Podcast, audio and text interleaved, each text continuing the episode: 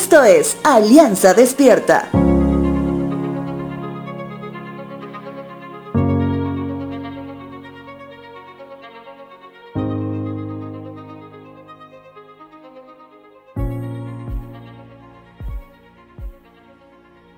Qué buen consejo que recibí una vez y que lo recuerdo hasta ahora. El consejo era, no te compares, porque de haberlo hecho ya perdí. Perdí porque me habré alejado de mis propias metas y anhelos y me habré concentrado más en cómo le va a mi vecino. Y si a mí me va mejor, quiere decir que voy bien. Sin embargo, la realidad puede ser algo muy distinto.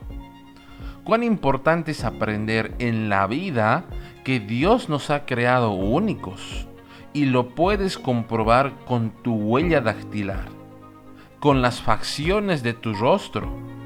A pesar que tengas un hermano gemelo, por ejemplo, en los mínimos detalles conocemos que tienen diferencias.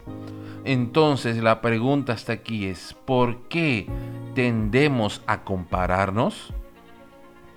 Cuando nos enfocamos en llenar nuestra vida de los placeres inferiores de este mundo, caeremos en el error de la comparación.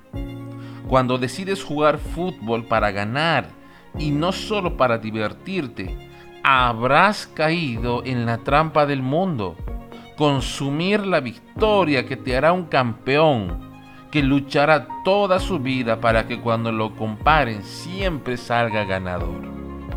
Romanos capítulo 6 verso 13 dice lo siguiente. No dejen que ninguna parte de su cuerpo se convierta en un instrumento del mar para servir al pecado.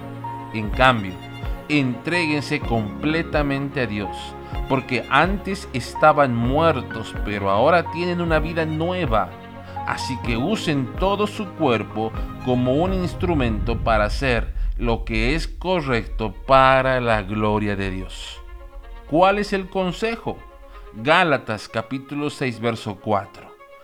Presta mucha atención a tu propio trabajo, porque entonces obtendrás la satisfacción de haber hecho bien tu labor y no tendrás que compararte con nadie. Te dejo con la siguiente frase. Señor, gracias por enseñarnos que debemos concentrarnos en ti, en el final de esta carrera, donde el premio es finalmente verte cara a cara.